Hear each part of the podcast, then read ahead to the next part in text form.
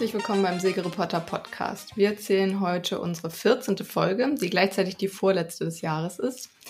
Ja, zum Wohl unserer Zuhörer haben wir uns dann doch lieber dagegen entschieden, heute gemeinsam zu musizieren und Weihnachtslieder zu singen.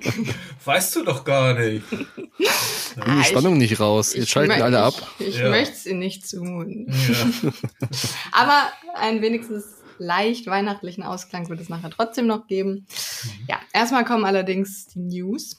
Äh, diesmal haben wir den America's Cup und die Wahl für den Segler bzw. die Seglerin des Jahres. Aber wir fangen mal mit dem America's Cup an. Da gab es in letzter Zeit ja einige Neuigkeiten, unter anderem zum Protokoll und zu Alingi. Carsten, wirst du mal vielleicht zu den ganz frischen Infos was sagen?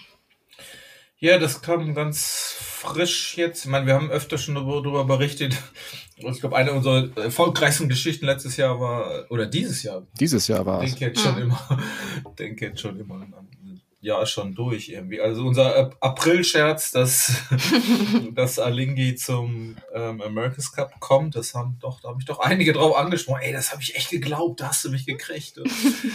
ähm, naja, weil es eben aber auch so nahe lag. Deshalb ist es dann auch immer, glaube ich, ein guter Scherz, der tatsächlich relativ nahe lag. Und das, das wie sagt man so schön, pfiffen die Spatzen von den Dächern. Das, ähm ja, also ich, ich glaube aber auch, dass wir so viel Druck aufgebaut haben, diesen April-Schätzer von Lini, dass die jetzt zusagen mussten einfach. Das kann natürlich auch sein.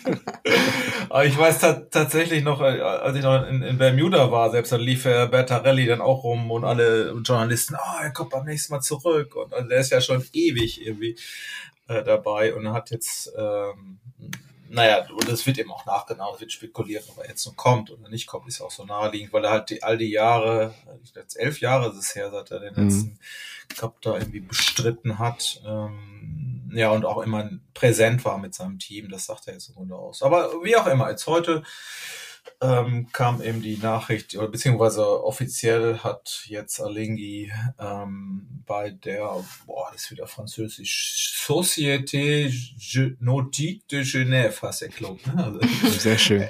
S SNG, also die, der alte Verein, mit dem auch die letzten Herausforderungen bestritten hatten, in, in Genf halt sehr, sehr ähm, traditioneller Club. Ich glaube, der wird auch 150 Jahre alt. Das ist der Herausfordererverein immer, muss man immer denken beim, oder darauf achten. Beim Mercus Cup geht es ja gar nicht um die Teams als solche, sondern eigentlich um die Vereine, die offiziell herausfordern und dann eben Team an der Seite stehen haben. Und ähm, ja, die haben da eine große internationale Pressekonferenz abgehalten und jetzt alles bestätigt, was ja vorher schon die neuseeländische Presse bestätigt hat, das war ja eher der Punkt, dass der, dass offiziell der, äh, die, die Meldeliste freigegeben war und dann hieß es eben, okay, drei oder vier Teams hätten gemeldet und dann kam schon, sickerte schon durch, ja, Lingi ist dabei.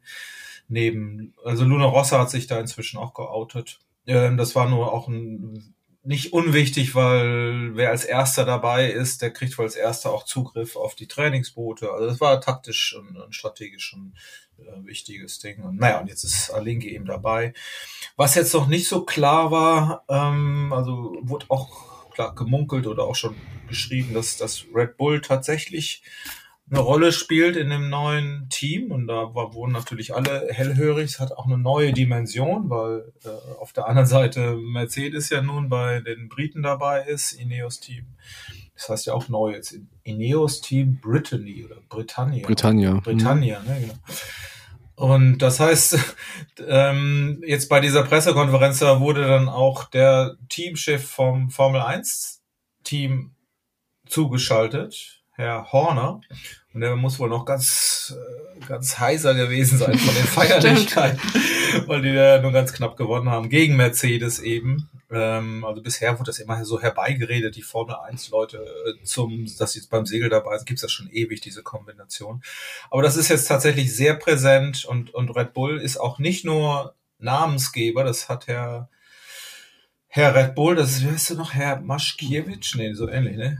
Mathe-Schütz? Mathe-Schütz, genau, so war das. Du hast recht.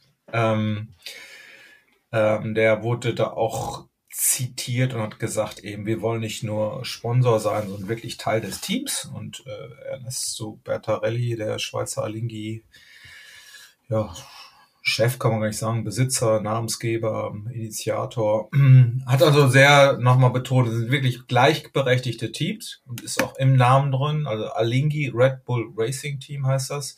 Mhm. Und das ist schon ja eine, eine neue Dimension. Ähm, die geben also auch Geld, äh, nicht wie früher schon immer so den Namen. Und äh, also der Name Red Bull im Segelsport ist ohnehin spannend. Ich finde ja, ich suche ja auch immer nach deutschen Aspekten. Ah, vielleicht kommt doch noch mal irgendwas Deutsches dabei. Und da, zack, bei Red Bull hat man zumindest Erik Heil und Tommy Plösel sind ja nun von Red Bull gesponsert. Und wenn ich das jetzt, wenn man das so weiterspinnen wollte, ähm, ist ja gar nicht so weit hergeholt. Die könnten tatsächlich auch perfekt äh, auf so einem America's Cup eingesetzt werden, wie man mhm. nun sieht, ihre ähm, Kollegen Burling, Tube sind, gehören zu den besten oder auch Outridge, mhm. alle 49er-Segler.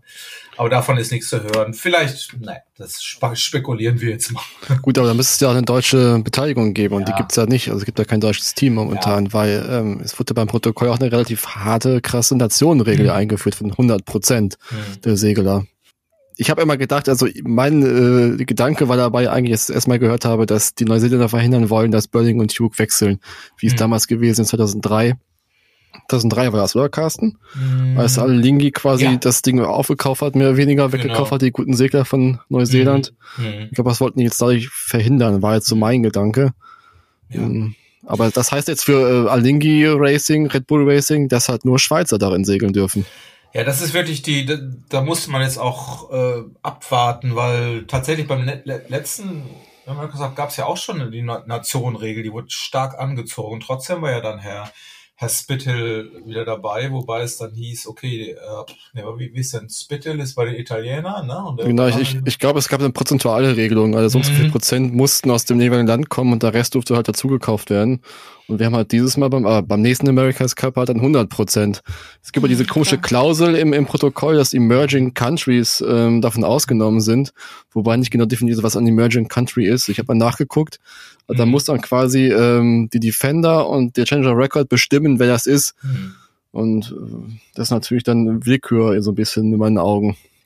Ja, dass die dann festlegen dürfen, wer halt irgendwie Segler dazu kaufen darf und wer nicht, von außerhalb. Genau so wurde das diskutiert und ich glaube, die wollten auch genau das nämlich ausschließen, was du gerade schon sagst, dass nämlich äh, Burling Duke dann zu Alingi oder so wechseln. Ne? Wo, wobei mhm. ich jetzt, ich hätte dann immer gedacht, wie gesagt, bei Spittle, der ist ja auch beim Cell Grand Prix, gibt's auch eine Nationenregel, ne? aber der Australier Spittle steuert dafür die Amerikaner. Beim letzten Mal, ähm, aber das hängt jetzt damit zusammen und wieder, weil deren schon wirklich bei während der, seines Engagements für, für Larry Ellison halt in San Francisco lebt. Und dadurch ist er dann auch Amerikaner. Ja, es gibt auch so eine Regelung im Protokoll, dass wenn du dich vom 17. März mhm. 2018 bis zum 18. März 2021 mindestens 548 Tage im jeweiligen Land aufgehalten hast, mhm. dann darfst du auch für das Team starten. Mhm, okay. Das musst du halt erstmal nachweisen. Also das ist, ähm, ja. Ja, das sind genauso die, diese Schlupflöcher. Und jetzt war ja zum Beispiel auch, war der Australier Nathan Outridge ist nun für äh, beim Team New Zealand eingestiegen mhm. halt. Ne? Aber auch da, der wohnt tatsächlich schon länger, hat auch eine neuseeländische Frau in Auckland wohnen, und das sind dann so diese Schlupflöcher. Es hatte ich durchaus auch erwartet, dass jetzt sich äh, Alingi und Red Bull da irgendeine so Art von Schlupfloch irgendwo hätten da reinschreiben lassen oder keine Ahnung, wie sie es dann immer dann doch wieder drehen. Ne? Also ich, ich meine, im Endeffekt geht's ja darum, auch dem America's Cup äh, ähm, Organisatoren darum, so ein Team wie Alingi dabei zu haben und mhm. Red Bull. Ne? Das heißt, die werden da bestimmt auch, also wäre ein gutes Druckmittel gewesen. Aber ich aber jetzt steht tatsächlich, und das war für mich tatsächlich die, die News auch, genau das, was du sagst, 100 ähm, Prozent. Es sagt Bertarelli auch, oder sagen die, haben die auch bekannt gegeben in der, in, in der Medienkonferenz, dass sie mit einem 100 Prozent französischen, äh, ach Quatsch, französischen, die sprechen ja tatsächlich französischen in Genf, aber ein, ein Schweizer Team an den Start gehen wollen. Und ja, das ist tatsächlich die, die News. Wobei ich das bin mir immer noch nicht so ganz sicher, ob da nicht doch noch irgendein großer Name auftaucht, weil mhm. das scheint mir schon ganz schön ambitioniert, äh, weil natürlich hat äh, Alingi all die Jahre auch äh, auf diesem Foiling Circuit und so hat ein Boot zur Verfügung gehabt und haben ein Team unterhalten, aber das war doch naja, kann man jetzt irgendwie nicht vergleichen. Ähm, also diese Extreme Sailing Series, die wurde ja nachher dann auch auf Foilern, auf den GC32 Foilern ausgesehen, nur dieser GC32 Cup eben auch auf diesen Katamaran. Aber das war, muss man schon ehrlich sagen, jetzt nicht das Niveau von einem America's Cup oder auch bei weitem mich das hier vom Cell Grand Prix. Ähm, mhm. ich, ich muss es auch gestehen, mir fällt auf Anhieb auch kein bekannter Schweizer Segler ein, der ähm, ganz oben mitsegelt. Hm. Kennst du ja, jemanden? Das, ja, das ist ja tatsächlich, und da, da hat es auch Sinn gemacht, da haben wir ja auch vorher schon spekuliert und das, äh, das ist ja Arnaud Psarophagis der Steuermann, der jetzt auch hier genannt wird, der ist tatsächlich ähm, ja seit vielen Jahren schon für für Bertarelli und Alinki im Einsatz an der Pinne. Der hat immer die Dinger gesteuert. Der wird das auch können, mhm. ähm, ohne Frage. Aber ist eben nicht also Olympio, Olympiasieger oder, oder Olympiazweiter. Und ähm, ich meine, das, da hatten wir ja auch das schon ähm, spekuliert, weil als Peter Burling ausfiel wegen der Olympiakampagne und, und Blair Duke auch beim Cell Grand Prix, weil die, das neuseeländische Team nicht steuern durften. Mhm. Da ist ja dieser Arnaud an die Pinne gegangen bei dem neuseeländischen Team.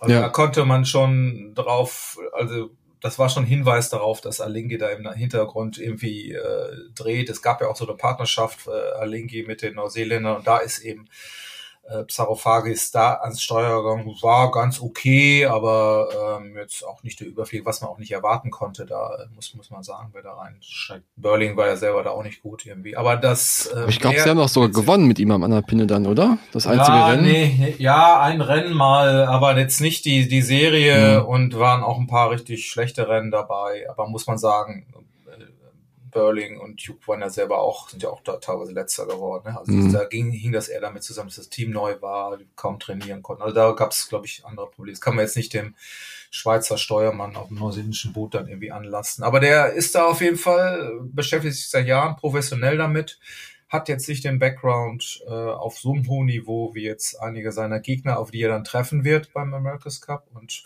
das wird auch das Manko sein ähm, weil auch die ganzen Leistungsträger, ich meine, genannt wurde Brad Butterworth, äh, das, den, den mag ich ja sowieso total gern von, von damals. Das war einer, der mit Russell äh, damals auch zu Alinki kam, so ein ganz ruhiger, total cooler Typ, aber der ist jetzt auch schon 62, ne?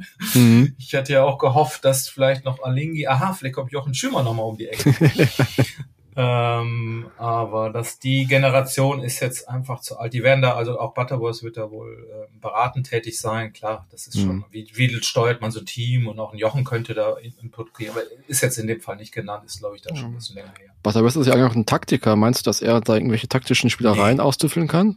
Ja, so an Land natürlich, ne? Also ich, Butterworth war tatsächlich sogar, der ist für den, beim letzten Cup in, in, in Auckland von den von den Italiener von, von Luna Rossa geheuert worden, zwar ah, zwischendrin, okay. aber eher so auch um die Wogen zu glätten zwischen Neuseeland und, und Luna Rossa hieß es irgendwie so. Und er hatte so ein bisschen vermittelt ähm, und wahrscheinlich aber auch Input äh, über das Segelrevier da irgendwie geben können. Hatte jetzt nicht so eine große Schlüssel, Schlüsselstelle, aber der Name hat natürlich irgendwie gezogen und ähm, naja, der ist schon im Spiel ja. Äh, du hast es vorhin noch Christian Horner erwähnt, den äh, Manager von Red Bull Racing, also mhm. in der Formel 1. Hat der gesagt, wie dass die Synergie genutzt werden könnte oder wie die ausschaut, die Synergienutzung von zwischen den beiden, zwischen America's Cup und Formel 1? Was kommt also, dabei raus? Ja, also die sagen nur, dass es immer mehr Synergien gibt und zwar aber gar nicht nur tatsächlich vom Auto zum Segeln, sondern sogar umgekehrt. Okay, das mhm. ist auch höflich gesagt. aber man muss sagen, wie gesagt, früher, das gab es immer schon wieder, diese Geschichten, ja, und Synergien, ich kann es auch eigentlich gar nicht mehr hören, Synergie, Synergie, aber man muss schon sagen, äh, wenn man das sieht, was ähm, Ainsley da und die Briten vormachen, und die haben ja tatsächlich sogar in Portsmouth ihr, ihr großes Building, was sie da extra gebaut haben, äh, was einige sehr hässlich empfinden und also die da wohnen und äh, andere aber auch gefeiert haben, wo dann die, die was ist denn das? Ist das Prinzessin oder Herzogin? Kate, ne? Die, die, jedenfalls hat die das da auch äh, eröffnet und also mit Royals und großen Pomp und die haben das jetzt tatsächlich verlassen, also für die nächste Kampagne, um näher an den Mercedes-Rennstall zu kommen, also mhm. auch örtlich. Und weil dieses so eng miteinander verflochten ist und Und Hintergrund ist an dieser Geschichte ist auch, ähm, dass es bei der Formel 1, die haben sich selber verschrieben, so eine sogenannte Salary Cap. Das heißt, die dürfen nicht mehr oder die dürfen nur bis zu einem gewissen Grenze Geld ausgeben. Ähm, das heißt, die haben ähm, ja ganz viel Technikteams und Spezialisten angesammelt in ihren großen Formel 1 Teams. Das ist nicht noch, damit die kleineren Teams auch eine Chance, Teams auch eine Chance haben, ähm, dürfen die da oben nicht mehr so viel ausgeben. Das heißt, die haben jetzt die Leute da sitzen auf hochbezahlte Ingenieure, die sie aber einfach nicht mehr einsetzen dürfen. Okay. Und daraus folgt jetzt tatsächlich auch diese diese Kooperation mit den Segeln, also die sagen, ich weiß gar nicht, ich glaube bei den Mercedes, ich habe im Kopf so 25 Prozent dieses Teams, was eben bei Mercedes dafür arbeitet, soll jetzt für den Segelsport oder ist tatsächlich frei geworden. Die würden sie, hm. hätten sie sonst entlassen müssen. Und das Gleiche ist ja dann auch bei Red Bull der Fall. Es wird ja auch gemunkelt, dass Luna Rossa mit Ferrari zusammenarbeitet. ja, genau. Das war der Name fiel hier auch schon und äh, das hat tatsächlich auch glaube ich, auch Horner irgendwie gesagt. Wäre jetzt, wobei ich weiß jetzt eben nicht, ob das eher spaßmäßig war, aber es wäre wäre auch total naheliegend halt, ne? Also das mhm. äh, klar kann dem Ganzen auch nur helfen. Also, aber okay, das heißt ja momentan auch, dass alle Kompetenzen im America's Cup in Europa gebündelt werden. Also die Briten mhm. Arbeiten mit einem Formel 1 Team zusammen, Luna Rossa eventuell mit Ferrari mhm. und jetzt kommt Alinghi, die halt zusammen mhm. mit Red Bull Racing zusammenarbeiten. Das ist schon enorm. Stimmt. Also man muss es ja erstmal abwarten, wie das funktioniert. Ne? Also ich meine, beim letzten Mal war ja auch schon Mercedes äh, bei den Briten dabei und das hat äh, erstmal ja überhaupt nicht funktioniert. Wir erinnern uns noch genau war das, ja, ist genau ein Jahr Vor her. Genau einem Jahr. Christmas mhm. Cup, ne? Wo die Briten da äh, rumtrieben, würde ich fast sagen. Das war ja erschreckend und alle dachten, hä, was haben die denn da für ein Ding gebaut mit ihrem komischen, das sah doch auch so hässlich aus, so unterm Rumpf, diese, diese, diese, na, wie will man es Diese sagen? Wulst, ja. Buckel, Wulst, das war sogar so ein kantiger Wulst, ne? Und mhm.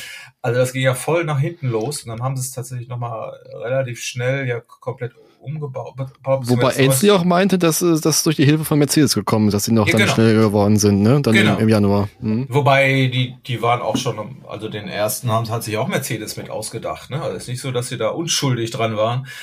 Äh, und durch diese, die, genau, wie du sagst, diese Infrastruktur, die sie mit diesem F 1 mit so einem Formel 1 Sieb dahinter haben, hat dazu gefügt, dass sie relativ schnell reagieren konnten äh, und sagen, ey, da sind wir auf, auf dem Holzweg oder läuft was komplett falsch. Deshalb waren die relativ schnell mit dem neuen Schiff ja dann auch ähm, da äh, ja auf, auf Augenhöhe mit denen. Mhm. Insofern, mhm. und auch Neuseeland hat ja nun keinen, mir jedenfalls nicht bekannt, irgendwelche namhaften Formel 1 Techniker dabei. Also das ist jetzt nicht der alleinige Weg halt, ne? Äh, mhm. muss, ja.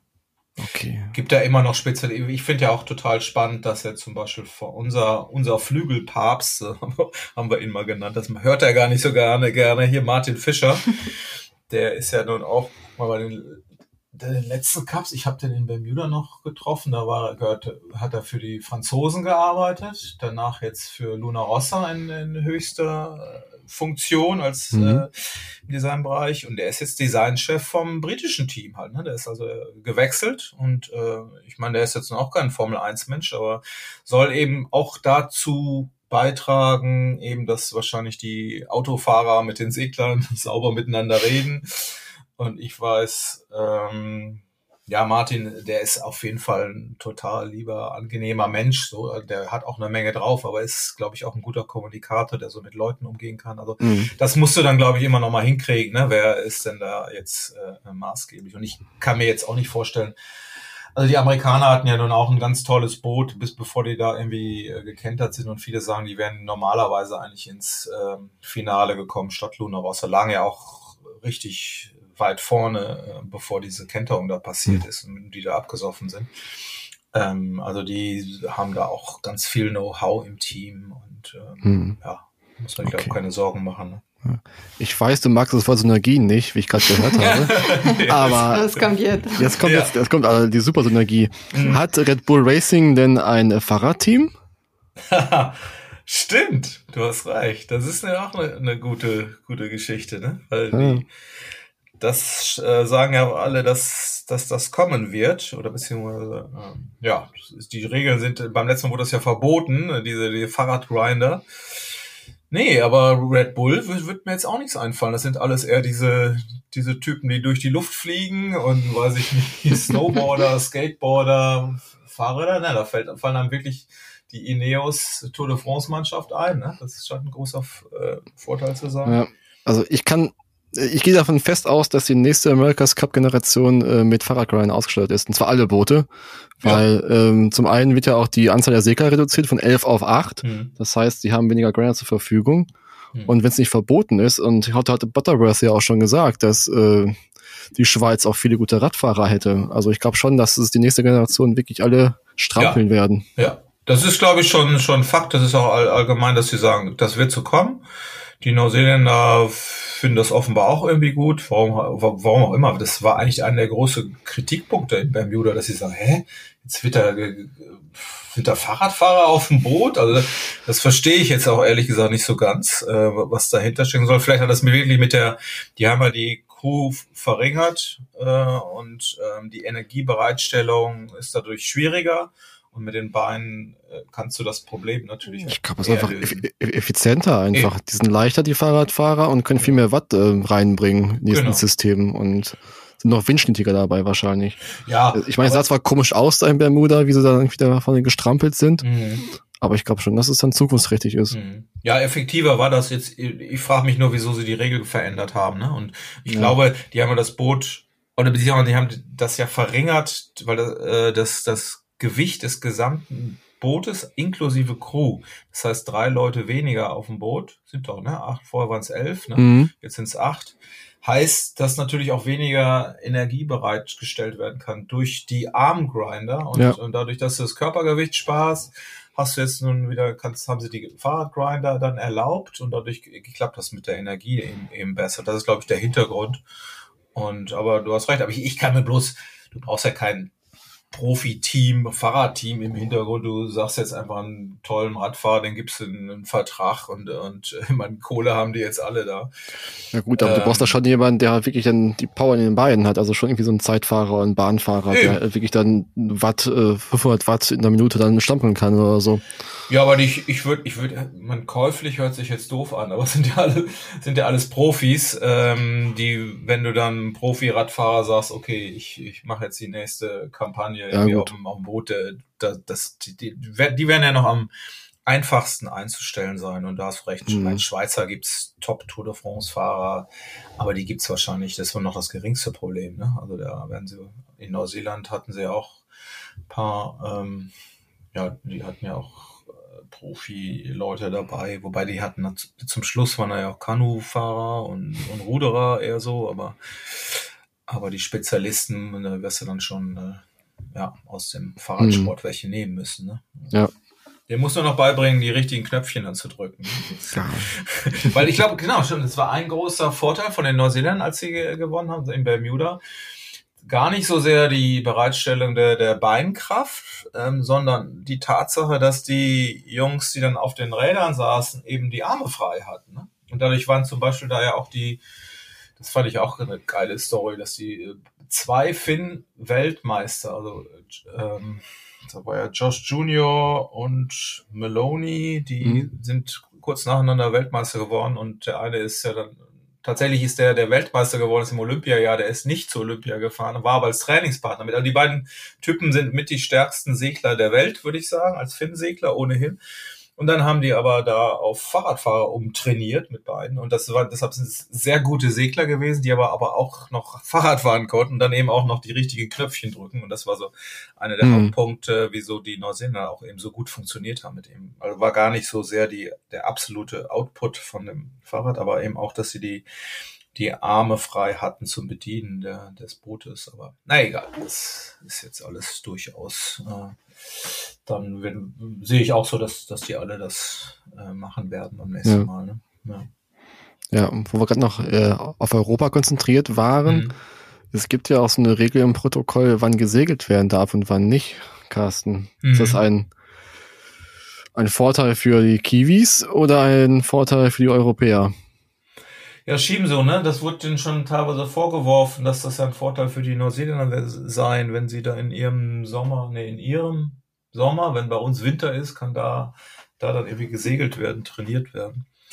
Ja, das kann alles so sein, aber wenn das so ein riesiger Vorteil wäre, dann hätten sich da die Engländer zum Beispiel auch gegen gesträubt. Also ich, das ist ja alles noch, also ich glaube, wir müssen nachher erst wirklich gucken, wie dieses Protokoll sich nachher dann auswirkt. Bis jetzt weiß man ja noch nicht mal, eben, wo gesegelt wird. Das ist das mhm. größte, größte Manko. Jetzt wird auch spekuliert, dass äh, natürlich Alinghi und auch Luna Rossa äh, Valencia bevorzugen.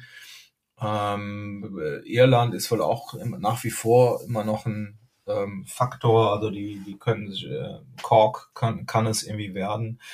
Ich habe jetzt nur gehört, also spannend ist wohl auch, Luna Rossa ist ja, hat ja interessanterweise den Rennstall an Prada verkauft. Und da dachte ich schon, oh, geile, geile Überschrift, äh, Luna Rossa verkauft.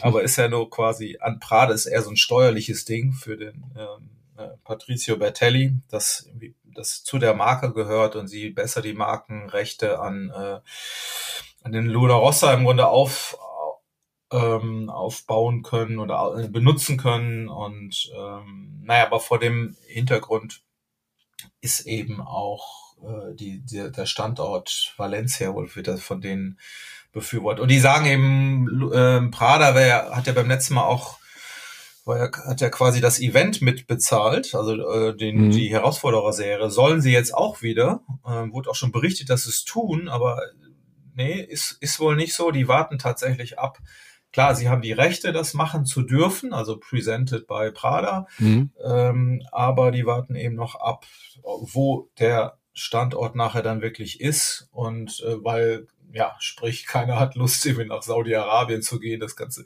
Ich weiß auch nicht, was das immer soll. Also klar, die Formel 1 Leute, die können ja sein, dass sie da rumfahren dürfen. Das scheint auch keinen irgendwie zu interessieren, da Menschenrechte hin oder her. Aber wenn das jetzt die Siegler da machen würden, ich glaube, das, das ist, ja, kann ich mir schwer vorstellen, dass das zu verkaufen ist. Ich glaube eher, dass es eher so ein bisschen Druckmittel ist für na, die anderen potenziellen Standorte in Spanien und mhm. ja, Irland eben da vielleicht ein bisschen mehr Geld auf den Tisch zu legen. Wissen wir schon, wann die Entscheidung kommt?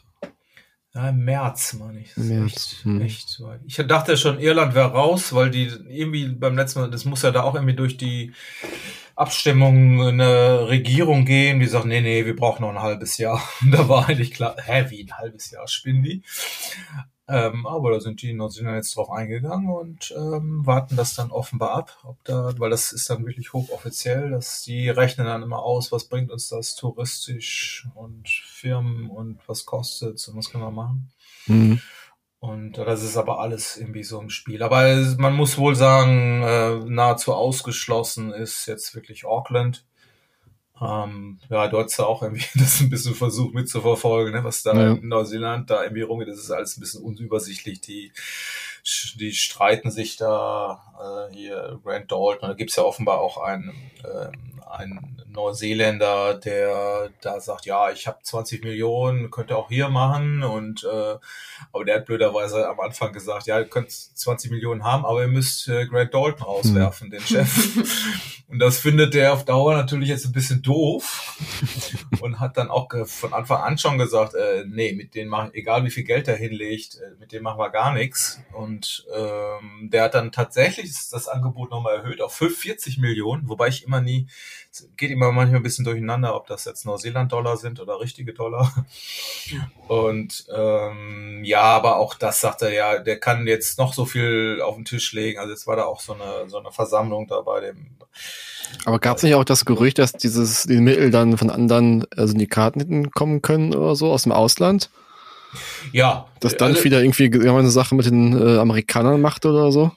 Das war das, das war der Vorwurf. Also es war irgendwie nicht klar. Dieser, dieser Dunby, also das ist ja quasi dann der Typ, der dann die Kohle, also auch selber, der hat ja eine Menge Kohle, was den da eigentlich treibt. Also erst hieß es, der wollte, hat wohl da auch beim New York Club angerufen und wollte den äh, mit den Amerikanern quasi den Challenger of Record, nämlich die, die, die Briten quasi als äh, unrechtmäßig vor dem Su Supreme Court erklären lassen. Mhm. Das war so die Idee, dass dann quasi New York Yacht Club der äh, Challenger of Record dann natürlich auch mehr, mehr Macht hätte. das war wohl so ein Coup, ähm, der aber nicht funktioniert hat. Inzwischen ist ja New York Yacht Club ganz raus.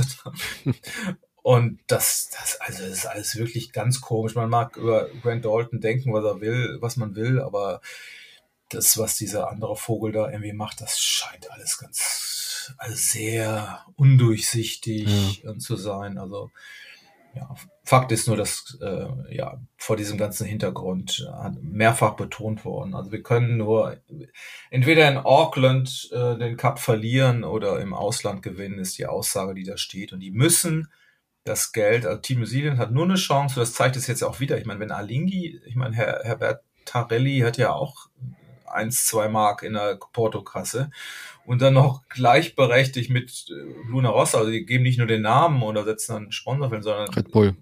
Äh, genau, Quatsch, Red Bull meine ich, sondern geben da im Grunde auch, auch richtig Kohle rein, das heißt, mhm. vom Budget her kann das und da kann natürlich ein Team New Zealand, das auch nicht mehr ähm, Emirates so doll an der Seite hat und die andere, die müssen die Kohle einfach durch ihre Rechte an dem Austragungsort ähm, generieren und mhm. damit ihr Geld, ihr, ihr, Team bezahlen, sonst haben die keine Chance und das liegt völlig auf der Hand. Ja.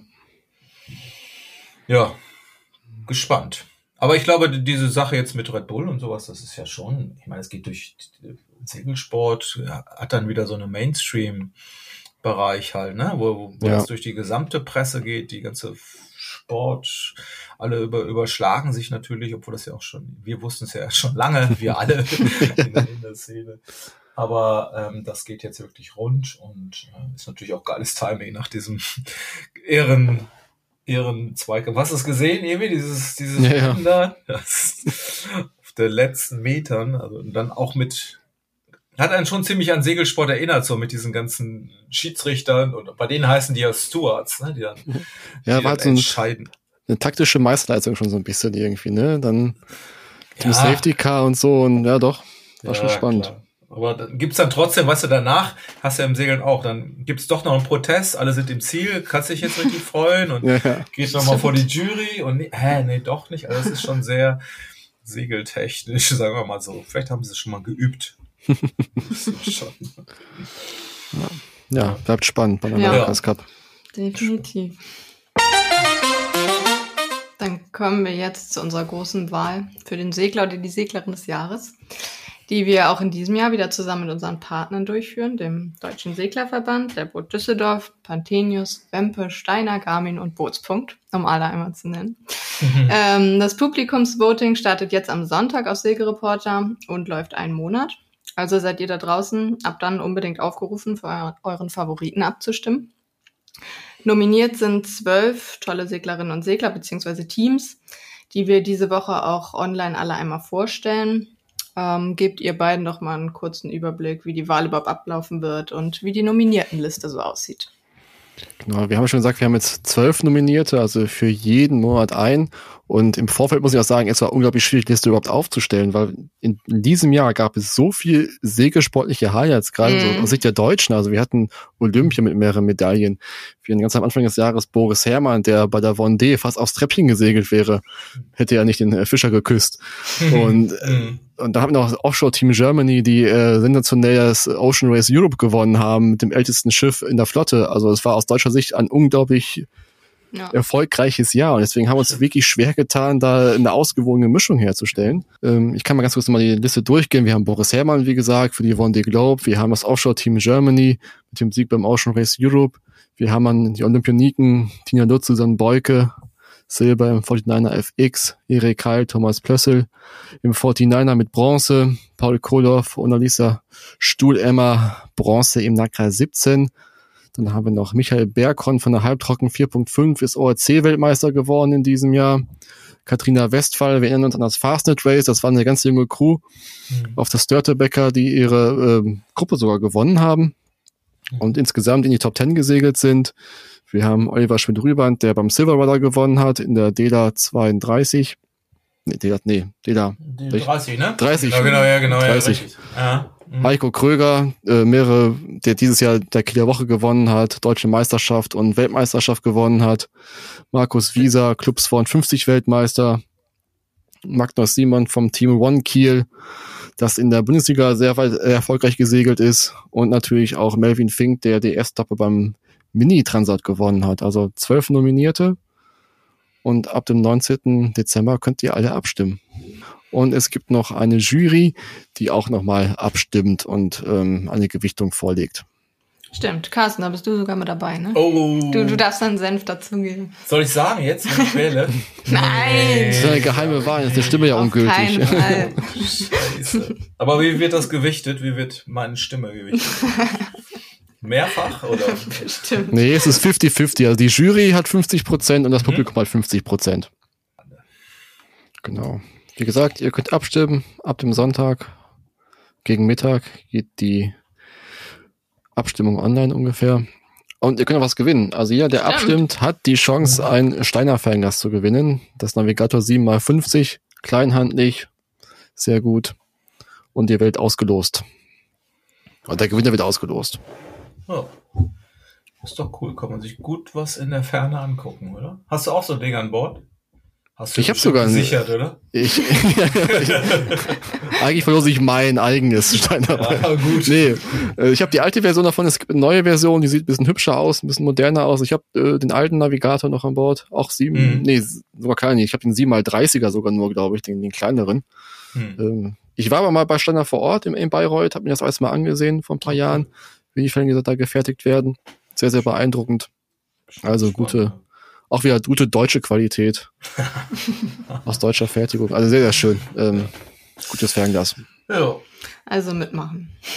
Ja. Mitmachen ist zwar kein Weihnachtsgeschenk mehr, wie gesagt, die Abstimmung läuft einen Monat bis zum 16. Januar, aber dann quasi zum Saisonstart habt ihr dann eventuell ein neues Fernglas. Mhm. Gut, so. Jetzt kommt der versprochene Abschluss mit einem Hauch Weihnachten. ja, Feline äh, holt die Flöte raus und spielt ein kleines ja. Weihnachtslied, während Carsten und ich schwelgen ja. und zurückdenken. Ja. So ähnlich. Ja, so ähnlich. Nein, es soll um eure Winter- oder Weihnachtssegelerlebnisse gehen. Habt ihr Weihnachten schon mal an Bord verbracht oder wart ihr mal bei richtig winterlichen Bedingungen segeln? Also, ja und nein. Also das, das heißt nicht, wenn man Weihnachten an Bord ist, dass es dann auch winterlich ist. Ähm, okay, erzähl. Genau. ähm, ich war nach dem Abitur habe ich Weihnachten an Bord verbracht und zwar mitten auf dem Atlantik. Ich habe ja schon mal erzählt, wir sind halt okay. nicht im November losgesegelt im Atlantik, sondern erst im Dezember, am 9. Und da hatten wir dann zwangsweise einen Aufenthalt auf hoher See. Ähm, also wirklich mitten auf dem Atlantik. Bestimmt dann, ich glaube ziemlich mittig sogar war es. Und äh, war halt anders. war halt, also es war halt irgendwie, äh, gut, ein kleines Schiff, ist da geschaukelt es, und es war warm, du saßt da in Shorts und so und so richtige Weihnachtsstimmung kam eben halt nicht auf, weil es war halt wie ein Tag wie jeder andere. Du hast so also eine Wachen gehabt. so feierlich gemacht. Ja, doch, haben wir auch gemacht. Also wir hatten dann so Weihnachtsmützen auf und so und oh, äh, haben ein bisschen zusammengesessen und so. Ich hatte damals noch von meinem mein Papa ist ein ganz großer Freddie Quinn-Fan, ja. Oh. Und es gibt eine CD, äh, ein Album, Freddie Quinn singt äh, Weihnachtslieder oder so. Freddie Quinn auf hoher oh, See oder das so. Nicht zu Nikolaus gerade? Hast du das nicht drauf gepackt? Das hatten wir auch aus Segel yeah. Reporter, also ein Lied, was äh, Freddie Quinn singt yeah. über äh, Nikolaus. Hey, aber es gibt auch eins, wo Freddie Quinn dann irgendwie ähm, Stunde Nacht, Heilige Nacht singt und so. Und in diese Lieder ist immer so ein bisschen was eingeflossen aus diesen alten Grüßen, so, so Funksprüche und so. Und hm. was, was dann lief, alle kannten Freddie Quinn eigentlich an diesem, auf diesem Schiff, ja, aber als diese Sachen dann liefen, die Weihnachtsmusik und diese Grüße von an Bord und sowas, dann haben alle so kleine Tränchen verdrückt und so. Und das war dann so das, das Weihnachtlichste, was wir eigentlich so am, auf dem Schiff hatten, weil, wie gesagt, Wasser mitten auf dem Atlantik, es war warm. Schön. Und es war halt nicht so, wie man sich das vorstellt. Und ähm, ich fand es auch nicht so schlimm, von der Familie getrennt zu sein, ehrlich gesagt. Ich war damals noch jung. Mhm. Ich habe es damals sehr genossen, das mal anders zu machen und so. Wir hatten dann an Heiligabend äh, auch Angelglück gehabt, eins der wenigen hm. Mal, dass wir einen Fisch rausgezogen haben, so eine Goldmakrele. Zufall, das ist doch kein Zufall. Ja, ja, weil das war quasi unser, unser Heiligabendessen, also ja. frischer Fisch, Ach, unglaublich lecker. Ja. Und wir hatten am nächsten Tag, hatten wir, glaube ich, dann äh, äh, Lamm. Das haben wir nicht gefangen, das lief nicht auf der Das haben wir auf, aus dem Tiefkühler geholt und dann zubereitet. Das ist auch das waren, feierlich. Das waren auch ganz lecker dann. Stimmt. Ja. Stimmt, das, äh, ich habe gerade auch überlegt, wo war ich denn? Also auf See war ich sicher nicht irgendwie, aber, aber mal von der Heimat weg beim, beim Segeln, das war tatsächlich, da muss ich Gott, ich weiß jetzt nicht, wann das war, oder war ich, glaube ich, Anfang der 20er. Ist noch nicht so lange her. ich, äh, das war tatsächlich die erste Weltmeisterschaft im Laser, die ich gefahren bin, in Melbourne. Mhm. Und das ist natürlich andere Seite. Es ist dann auch, wie du schon sagst, äh, ganz, ganz warm und äh, ganz komisch und anders. Aber da war auch irgendwie überhaupt nicht Weihnachtsstimmung. Ich weiß noch, dass wir dann Heiligabend waren wir in der Pizzeria und haben dann, da war, da merktest du auch gar nicht, dass da irgendwie Weihnachten ist. Da gab es mhm. rote Mützen irgendwo, ganz komische, ja, ganz, ganz komische Stimmung, aber eigentlich ganz nett, war abenteuerlich irgendwie und man, die WM, die kam dann entweder nach, also waren, glaube ich, hatten kurz vorbereitet, haben da in so einem, ich glaube, einem Campingwagen irgendwie gewohnt, zu viert, äh, alles mit dem deutschen Team, also waren wir tatsächlich auf uns alleine gestellt und, ähm, ach ja, stimmt, ich erinnere mich noch an das Jammern, weil wir waren nämlich, waren vorher schon mal trainieren draußen bei, bei Sonne und mein, mein Kumpel Willi, weiß ich noch, der dachte, er fährt raus, will richtig braun werden und ist dann nur mit Schwimmweste und Arm, ohne, mit Arm, Armen frei irgendwie draußen gewesen. Wenn ich das noch richtig zusammenkriege, der wird mich, wird mich wahrscheinlich jetzt irgendwie ähm, eines anderen belehren. Die Story war bestimmt ganz anders, aber ich, ich weiß, dass er tierische Sonnenbrand danach hatte und das also dieses Rot reingebracht hatte und alle nur in den Kopf gestellt. Sag mal, du, du Vollhorst, da muss man sich doch eincremen und sowas. Aber nee, wir wollten damals noch braun werden. Hat er auch noch, äh, ich weiß nicht, Zitronensaft in die blonden Haare geträufelt, damit er ein bisschen blonder noch wird und sowas. Äh, ja, war, das war, war Weihnachten. Ja. Ich, jetzt, ich darf jetzt nicht zu sehr aus dem Nähkästchen plaudern. Ja. Bei uns war es halt so, wir hatten halt da verschiedene Nationalitäten an Bord. Also es waren zwei Holländer mit dabei, zwei Deutsche und ein Spanier. Und ähm, die Holländer feiern ja auch anders Weihnachten als wir. Also die, die hast eigentlich der Großtag immer der, der St. Nikolaustag eigentlich. Mhm. Wo es auch die Geschenke gibt und so. Deswegen war es da erst so ein bisschen, es war halt ein anderes Weihnachten, weil wir auch andere Vorstellungen hatten. Also als Deutscher denkst du immer, Heiligabend ist der große Tag und so. Und die hatten dann, ja gut, das Weihnachten ist ein festlicher Tag, aber es hatte ich der, der Geschenke und der tolle Tag. Mhm. Das war halt der, der Nikolaus gewesen.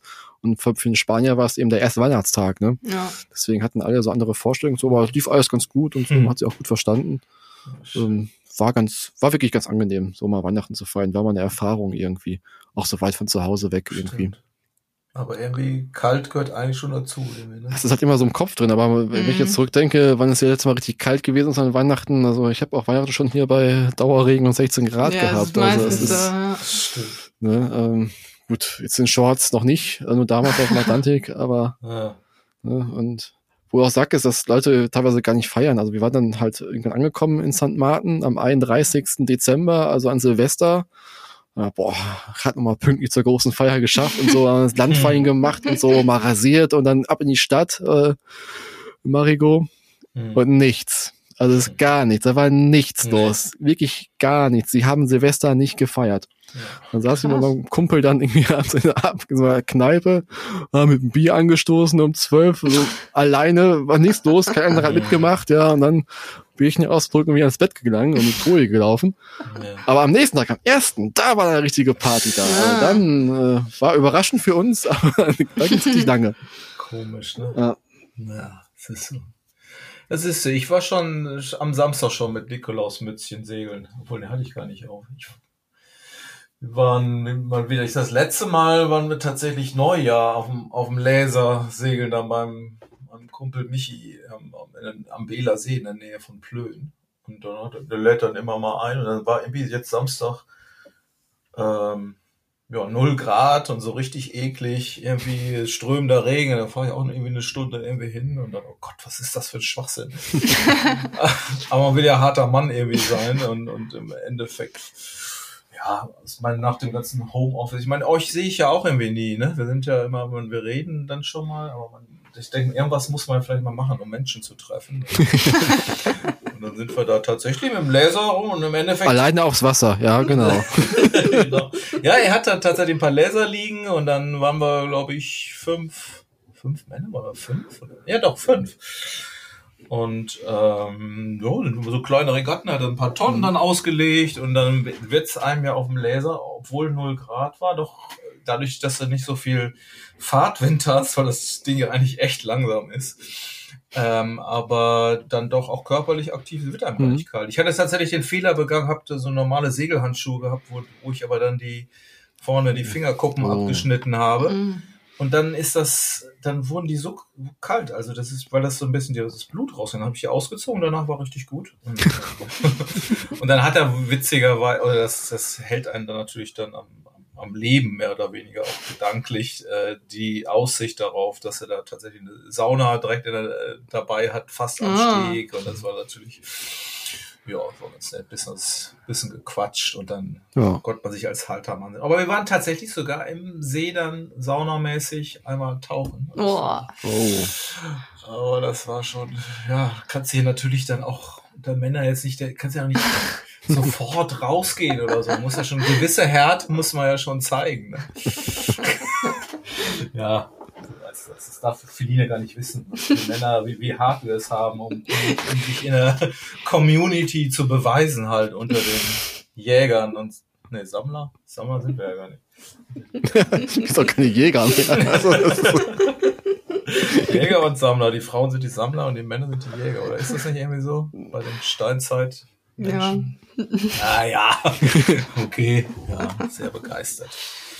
Ja gut, also das war mein Weihnachtssegeln, das habe ich jetzt damit schon abgehakt. Sehr hart. Ja.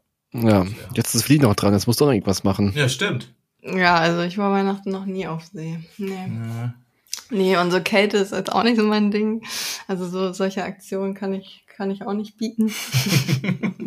Na dann ab auf den Atlantik. ja, ja. ja das wäre schon eher meins, das stimmt. Ja, so, so Richtung Karibik, das könnte ich mir schon eher vorstellen. So, so ein Eisbad im See. Oh, das kriegen wir noch organisiert. ja, das kriegen wir doch so bestimmt noch organisiert. Ja, denke ich auch. Ja. Was ist denn jetzt überhaupt? Ich habe tatsächlich, irgendwann kann ich mich erinnern, Weihnachten kam nämlich dann die Meldung, was war denn das damals? Bernhard Stamm? Wie hat, ich weiß nicht, war das in der Regatta? Jedenfalls ist da sein, sein Schiff fast untergegangen. Kannst du dich noch erinnern? Der ist doch irgendwie mit ja, seinem... Ja, ist gestrandet auch irgendwo dann? Ja, auch, aber da war tatsächlich, das Ding ist auch so mehr oder weniger auseinandergebrochen, irgendwie halt, ja. ne? Und dann ging es noch wirklich um News, aber was macht denn der da um Weihnachten? Äh, ich glaube, der hat das nur irgendwie überführt oder zu wo die Club, aber das fand, das äh, kriege ich irgendwie zu, zusammen, wo es einem auch wirklich auf der Couch dann ganz anders wurde, äh, mhm. wenn du denkst, ey, jetzt treibst du da in den kalten, was war irgendwo im Nordatlantik, meine ich. Also ganz, man hat auch sofort Aufnahmen gehabt, wurde dann irgendwie gerettet, das Schiff ist irgendwie hochgezogen worden. Ich krieg's nicht mehr daran zu. Doch, stimmt, ich erinnere mich. Ne? Ja, ja, ja, doch, ja. doch, mit so einem riesen Loch da drin, ja. Ja, genau, das, das ist schon ein paar Jährchen irgendwie her, aber ähm, naja, das war, muss man ja auch nicht haben, aber ein paar sind ja dann doch noch irgendwie auf See. Ja. ja. Aber naja, das fällt diesmal aus. Nur, nur Feline, wenn wir sowas organisieren. Ne? Ja, okay. Ja. Ich bin gespannt, wo ihr mich hinschickt. Ja. Wo wir sie hingeschickt haben, dann beim nächsten Mal. Dann wird sie live berichten, wo sie gerade ist. Genau. Ah, das genau. wäre herrlich. Ja. So machen wir das. Vielleicht um Könnt ihr mal als Weihnachtsgeschenk für mich organisieren. Ja. Das fände ich angemessen. Ich glaube, die sind doch immer noch bei diesem das Spindrift, äh, Jules Verne, um die, weil die sind immer noch auf Stufe Rot, Grün, die sind doch immer, die warten immer auf dem Wetterfenster, wann sie mm. losfahren da. Wo wir schon berichtet haben, habe ich mich echt drüber geärgert, dass sie dann sagten sie dann, ja, wir fahren los, morgen früh haben wir schon die Meldung, fahren los und dann kommt so ganz lapidar, nee, wir sind gar nicht losgefahren. Nicht. Weil, und seitdem ja, ist es eigentlich, okay, verstehe ich ja, wenn das Wetter nicht passt, dann hast du auch keine Chance, diesen Rekord da zu brechen, aber, aber da ist ja auch irgendwie, glaube ich, hier die Schwester von, ähm, von Ernesto Dona Bertarelli an Bord, die da Medienreporter macht. Und wenn die, wenn das Wetter jetzt gut wäre, könnte sein, dass sie jetzt Tage losfahren. Aber ich glaube, die sind auch schon wieder auf Code Red, was wieder geschlossenes Wetterfenster zeigt. Aber, hm. aber Medienreporterin, könnte, ja, das, das wäre auch was für dich. Da oder? mich mal mit draufschicken. Ja, Das, das wäre was. Ja, kriegen wir hin. Alles klar. so, dann schließen wir für heute. Ja. Ja. Vielen Dank fürs Zuhören. Wir wünschen euch schon mal schöne und entspannte Weihnachtstage. Ja, frohe Weihnachten. Passt gut auf euch auf, bleibt gesund und wir hören uns bald wieder. Jo. Danke. Tschüss. Tschüss.